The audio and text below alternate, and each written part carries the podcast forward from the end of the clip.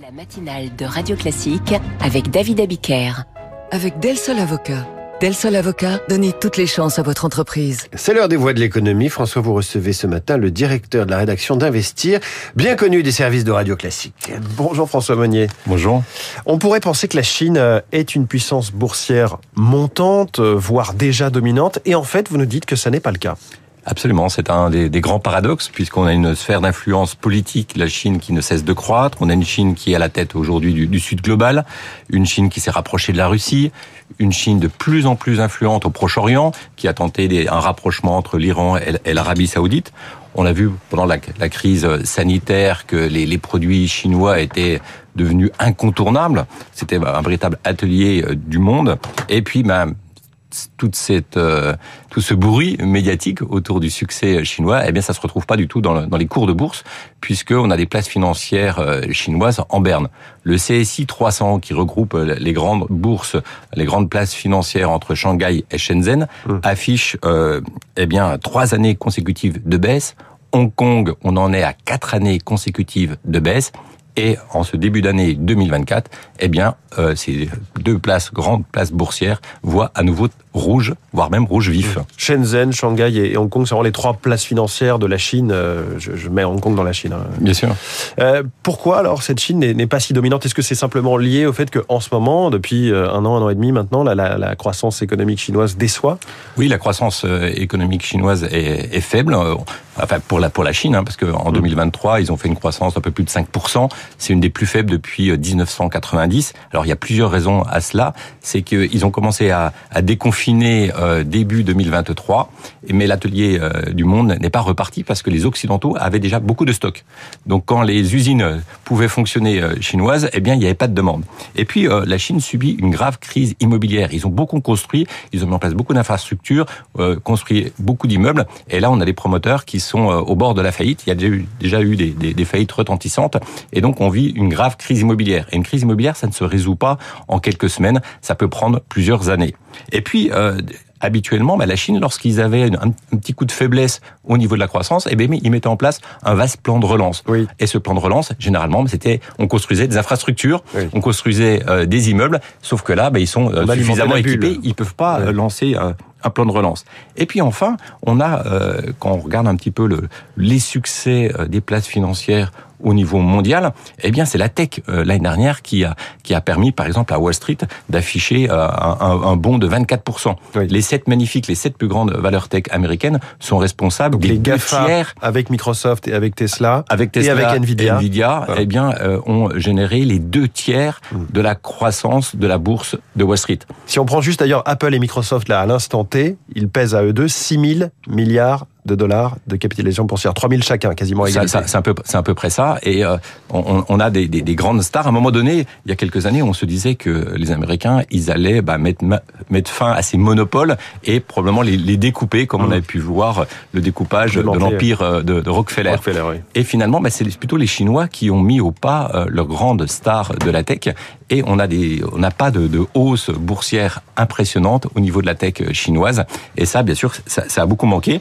Et puis on a des occidentaux qui ont euh, maintenant euh, redoute d'investir, euh, j'ai dire massivement en Chine, compte tenu du contexte géopolitique, compte tenu aussi de l'arrivée probable euh, de Trump à nouveau à la tête de, la Maison Blanche, et on pourrait avoir un, peu encore un, nouveau de, de la tension la entre les occidentaux, du moins entre les États-Unis et la Chine. Il faut aussi dire que les, les, les bourses euh, chinoises ne sont pas de même nature. Enfin, ça fonctionne pas euh, de, pareil qu'en que, qu France ou en Europe. C'est pas le même type d'investisseur, par exemple. Oui, absolument. C'est vrai que euh, en Chine, ce sont surtout les particuliers qui euh, qui font vivre, j'ai envie de dire, les, les places financières. Hein. À peu près 60% du volume euh, de la bourse chinoise est mmh. généré par du volume de particuliers, alors que c'est complètement l'inverse dans les pays occidentaux. C'est l'inverse aux États-Unis. En, en France, on peut dire que les particuliers sont responsables à peu près de 3% des volumes. Oui. On a eu les chiffres cette semaine. Un million et demi de Français ont placé euh, au moins une transaction en bourse l'an dernier. C'est très oui, peu, oui. un million et demi. Et, et donc finalement, bah, on a euh, des autorités chinoises qui sont qui sont ennuyées puisque euh, bah, les, les, les, ménages chinois,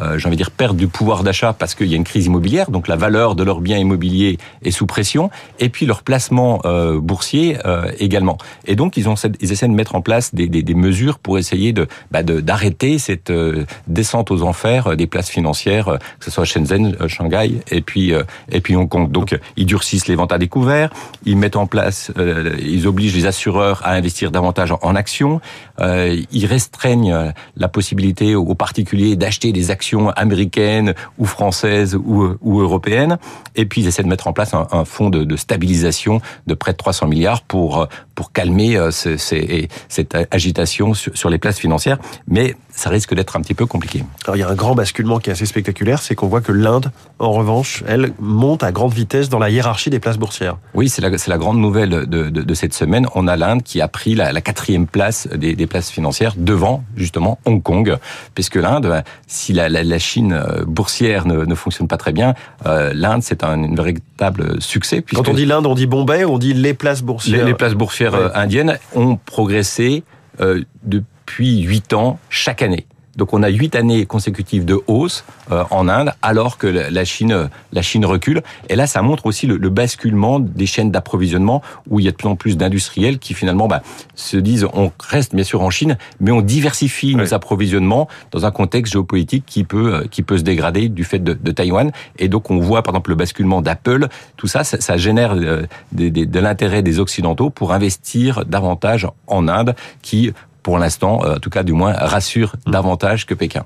On dit souvent que maintenant les, les industriels euh, occidentaux font du Chine plus 1, euh, et souvent c'est Chine plus 1, effectivement. Absolument. Mais même si la Chine reste bien sûr au cœur des, des, des chaînes d'approvisionnement, ça reste bien sûr l'atelier du monde, mais on assiste à une diversification, et cette diversification a des gros impacts en tout cas sur les places financières, et on le voit notamment avec le, le, le succès indien. L'Inde, quatrième place boursière, euh, si on prend le, le top 3, c'est quoi? C'est États-Unis? Ah oui, c'est largement les États-Unis. Les États-Unis États-Unis, c'est 50 000 milliards de dollars. Arrive ensuite, j'ai envie de dire, la Chine continentale. Euh, là, c'est 8400 milliards. Donc, on voit qu'il y a un fossé entre Wall Street et les autres pays. En troisième, on a bien sûr le Japon, qui a une grande place financière, 6400 milliards. Et puis après, maintenant, on a le, à nouveau bah, l'Inde, 4400 mmh. milliards. Et donc nos places européennes, y compris en incluant oui, bah, Londres, c'est nous, très, nous, très loin. Nous, c'est un peu plus petit. Mmh, un peu plus petit. Euh, justement, ces places, elles vont être agitées dans les prochains jours par les résultats financiers d'entreprise. On, on, a une minute pour en parler. Qu'est-ce que vous, vous allez regarder en particulier comme indicateurs qui vont donner des tendances un peu? Bah, la, la, la, la, bourse, comme à chaque fois, regarde en fait trois indicateurs. Le premier indicateur, c'est est-ce qu'il y a toujours de la croissance? Mmh. Cette croissance, comment est-ce qu'elle est construite? Est-ce qu'elle est construite avec du pricing power, des hausses de prix ou des volumes? La deuxième, ça va être les marges. Est-ce que les marges résistent euh, à cet environnement où on assiste quand même à un ralentissement économique? Est-ce que l'entreprise est bien gérée? Est-ce qu'ils arrivent à réduire, euh, euh, en tout cas à contrôler les coûts dans un contexte où il peut y avoir un peu une croissance qui se normalise? Et puis après, la troisième, le troisième élément, c'est la génération de cash. Est-ce que la société, est-ce que ce modèle économique est pertinent? Oui. On a vu par exemple hier avec Alstom que certes il y a des commandes, certes il y a de la croissance, certes il y a de l'appétit pour les trains, mais on a un Alstom qui a du mal à, à produire euh, suffisamment rapidement oui. Euh, les trains et résultat, ben, ça consomme du cash. Et là, bien sûr, euh, boursièrement, c'est une catastrophe. François Monnier, merci beaucoup. Je vous sens donc euh, aux aguets dans les starting blocks pour suivre tous ces résultats d'entreprise. Le directeur de la, de la rédaction d'Investir ce matin dans les voies de l'économie. Très vous, bonne journée. Vous parliez de, de l'Inde, François, avec euh, François Monnier. Eh bien, il en sera question tout à l'heure avec Christian Macarian. Dans 20 minutes, il euh, nous parlera dans l'écho du monde des enjeux de la visite d'Emmanuel Macron au pays des vaches sacrées. François, je vous dis à demain, à 6 demain. heures pour la matinale de l'économie. Dans 3 minutes, les coulisses du remaniement saison 2 par